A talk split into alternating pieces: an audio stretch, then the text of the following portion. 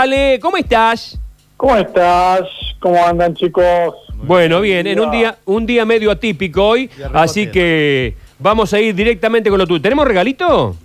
Tenemos regalitos. Bien. Eh, Val Garden, tienda de plantas, está regalando una maceta colgante con petunias. Ay, qué lindo. un- Ay, qué linda la Una petunia. maceta lista para colgar o para regalar. Mi mamá me decía, no me rompas las petunias. Petunia es la que yo compré ayer. Petunias, eh, no, esas que vos compraste se llaman prímulas primavera. Prímula. La, la petunia es un, un plantín que tiene unas cornetas Claro. que son de diferentes colores y es más bien colgante, por eso está en una maceta. Claro. Esta Claro. maceta vos la colgás y van a colgar las petunias Hermoso. este, cuando se ponga lindo. Bueno, bueno, vamos con el tema, Ale. Estamos regalando para los que estén opinando sobre las cinco bandas de rock más importantes de todos los tiempos. Estamos regalando un asado de Mercado de Carne. Mercado de carne, mercado, mercado. Déjame hacer la pausa para no meter la gamba.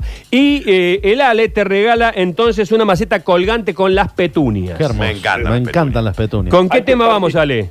Dale, hay que participar este, y recordemos que las petunias son de invierno y eso quería contarles. No hay que descuidarse porque pese a que estamos teniendo estos calores últimamente, estamos en, una, estamos en invierno hasta que no llegue la primavera y pasada la primavera hay que tener cuidado. ¿Cuáles son las recomendaciones?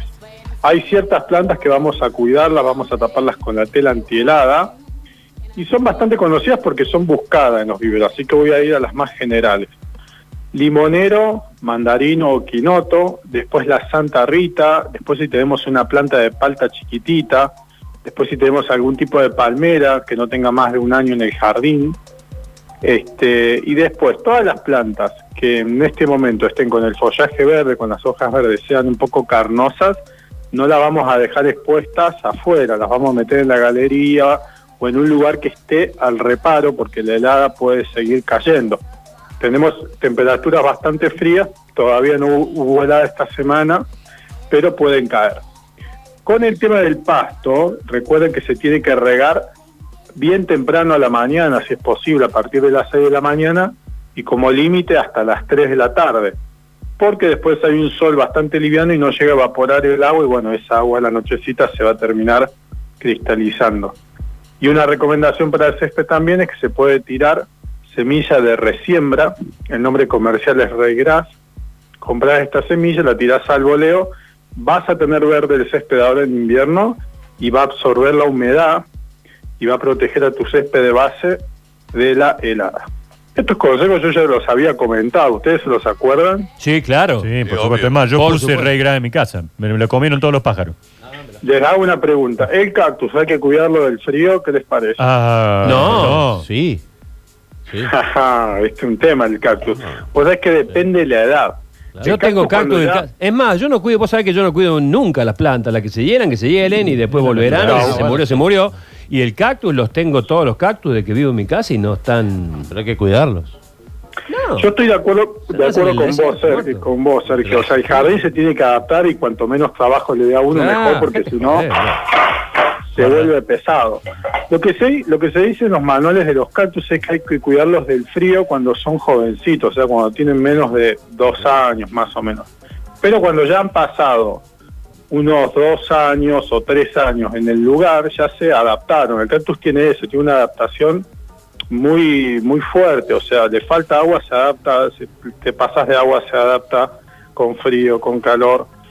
Pero la recomendación es que si no pasan los dos años en ese lugar donde lo vas a dejar, tenés que cuidarlo del frío, taparlo. ¿Por qué? Porque se quema. Y también depende la cantidad de agua que tengas. Si vos lo regás mucho y lo agarras una helada, fue. Pero si lo regás poco, puede zafar. Fíjate qué curioso.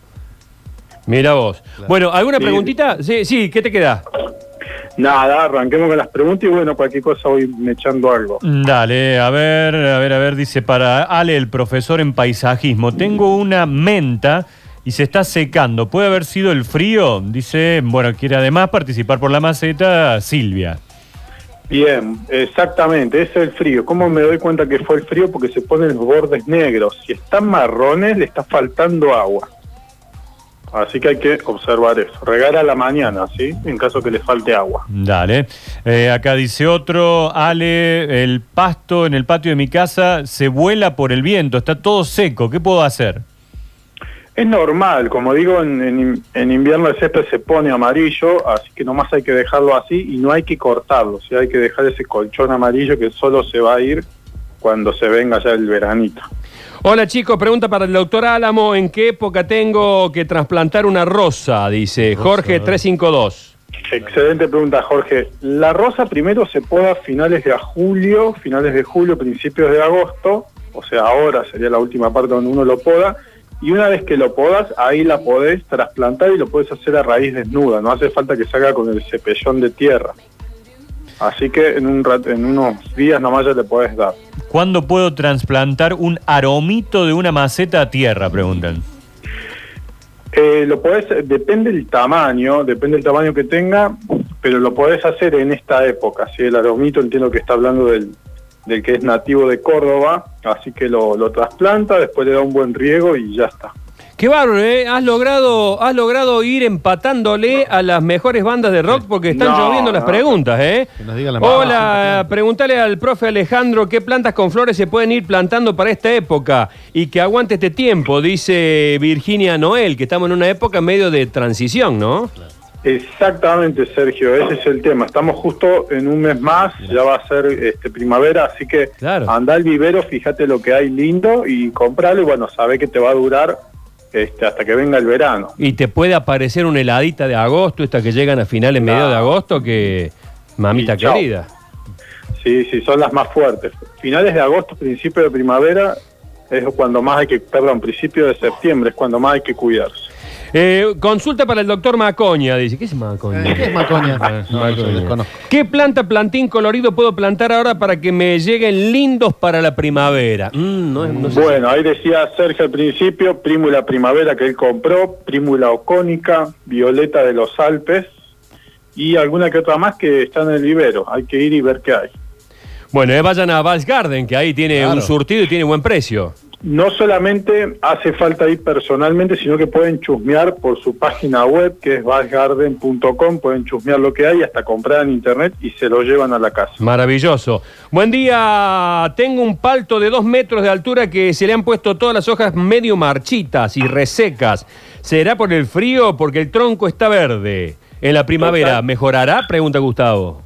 Gustavo, tenés que cuidarlo, taparlo urgente, porque si no se va a empezar a poner el tronco negro. La palta sufre mucho el frío cuando es jovencita. Taparla con tela antihelada o con un cartón para que no, perdón, el cartón tenés que envolver el tronco, así no sufre frío. Y después sí va a volver a brotar en primavera. Preguntan sobre el lecho, dice, porfa, se me está secando, está todo amarillo, eh, hace varios meses, ¿qué puedo hacer? Bueno, el helecho es una planta muy complicada para Córdoba, siempre tiene que estar en el interior, en un lugar que dé muchos, mucho luz, no Claro. sol directo, y lo importante, la clave del helecho es la, la forma de regado, cómo se hace por inmersión. Llenás una palangana con agua, lo sumergís Ah, ahí un minuto, lo sacás que escurra y listo. Eso hay que hacerlo una vez a la semana. Así se riega el helecho, hay que Sí, hundirlo en el agua, digamos. Mirá vos. Sí, porque es semiepífito, Claro. este, entonces las raíces están en el aire y si uno lo riega el agua pasa de largo y no llega a tomar, tarda un ratito. Mira.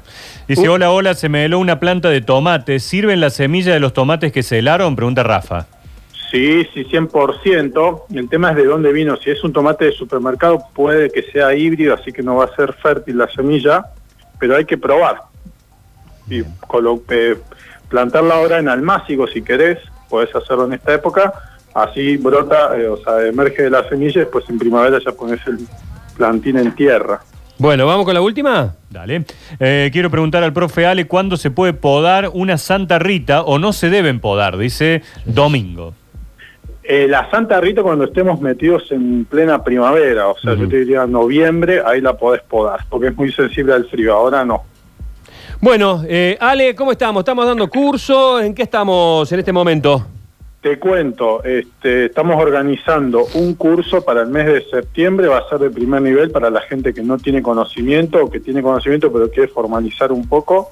Vamos a estar alargando uno en septiembre en mi Instagram, alehernandez.paisajismo, ya está la información.